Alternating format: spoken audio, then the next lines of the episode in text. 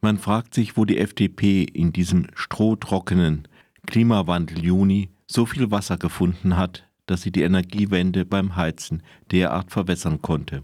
Gratulation an die Herren Lindner, Kubicki, Dürr, Dürr etc. Da soll nun erst kommunal geplant werden und damit sind die Auswirkungen des Gebäudeenergiegesetzes für die nächsten vier Jahre kaum spürbar. Selbst bei Neubauten ist die Wärmepumpe nur in Neubauvierteln ab 2024 Pflicht, sofern man keine zugelassene Alternative hat. Okay, für Eigentümerinnen und Mieterinnen ist die Frage, ob Wärmepumpe oder nicht, keine Bagatelle. Der Einbau ist teurer als eine konventionelle Heizung und eventuell kommen erhebliche weitere Kosten für Wärmedämmung und in einigen Fällen für größere Heizkörper hinzu. Das betrifft zwar nicht alle, die eine Wärmepumpe einbauen wollen sollten, war aber ein Problem.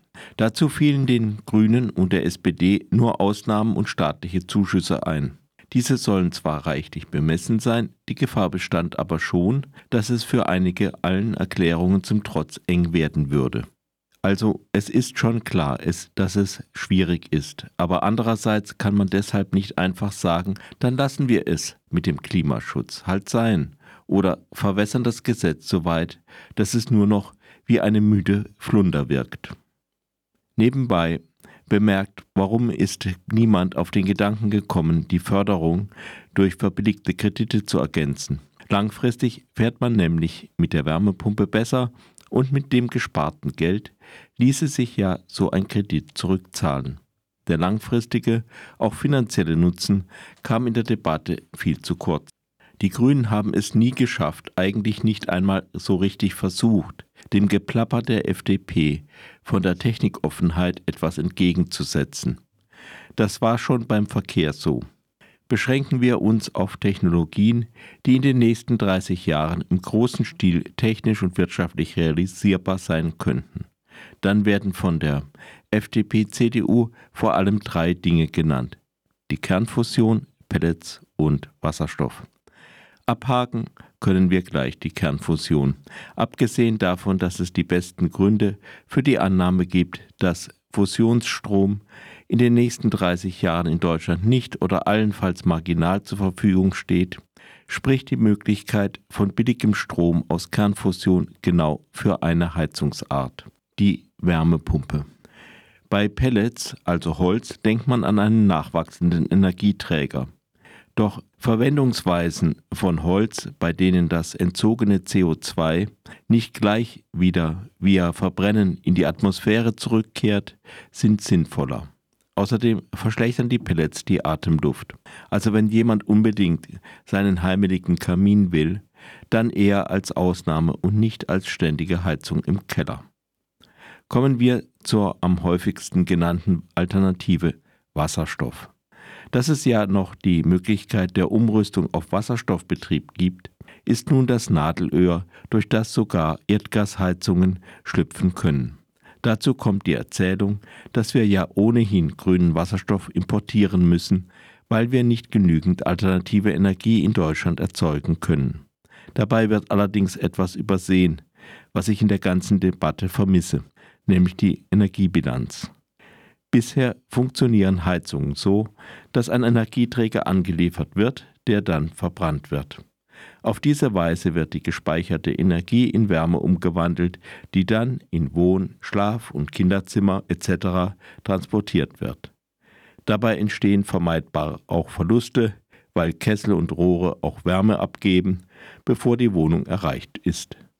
Das vernachlässigen wir, halten aber fest, dass jedenfalls nicht mehr Energie zu, zur Anwendung kommt, als angeliefert wird. Bei der Wärmepumpe ist das anders. Die elektrische Energie dient nicht direkt zum Heizen, sondern dazu, wie ein umgekehrter Kühlschrank Wärme aus der Umwelt zu konzentrieren und ins Haus zu leiten. Dabei gelangt drei oder viermal so viel Energie ins Haus, wie durch die Stromleitung geflossen ist. Nun betrachten wir den grünen, also mittels Strom aus klimafreundlicher Erzeugung erzeugten Wasserstoff. Bei der Erzeugung von grünem Wasserstoff wird unweigerlich mehr Strom verbraucht, als dann durch die Verbrennung von Wasserstoff zu Wasser wieder gewonnen werden kann. Außerdem geht der Effekt, dass man mit der Wärmepumpe letztendlich mehr Energie zum Heizen hat, verloren.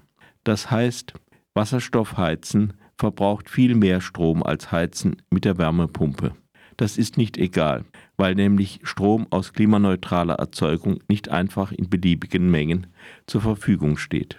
Daher ist es für die Umwelt besser, wenn man grünen Wasserstoff nur dort einsetzt, wo man ihn unbedingt braucht, und das ist nicht das Heizen.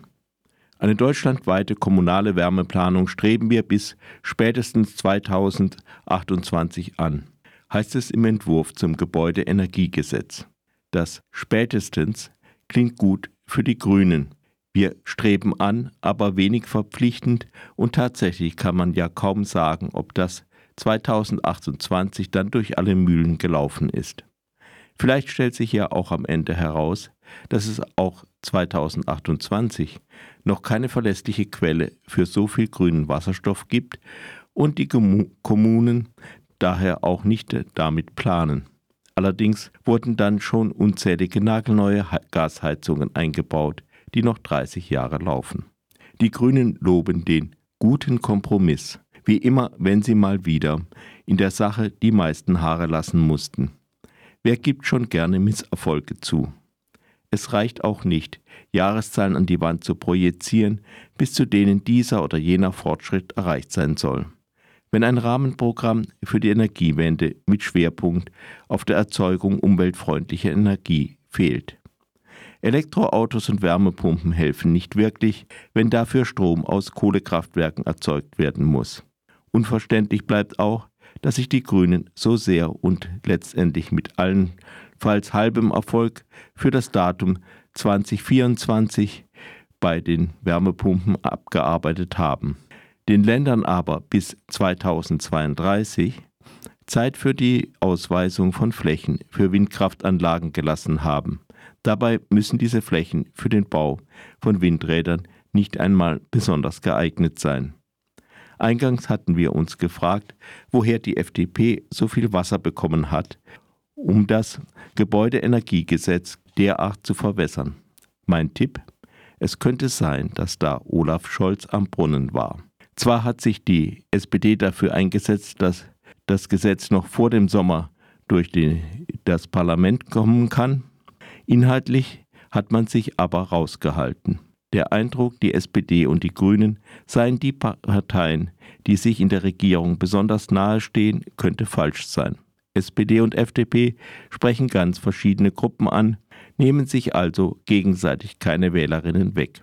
Die FDP wird auch ziemlich sicher keine Kanzlerkandidatin aufstellen. Eine starke FDP nimmt hingegen der CDU Stimmen ab. Mit der FDP hat man höchstens ein wenig Streit über Sozialausgaben. Ansonsten lässt sich mit ihr so herrlich re regieren, wenn man nichts ändern will.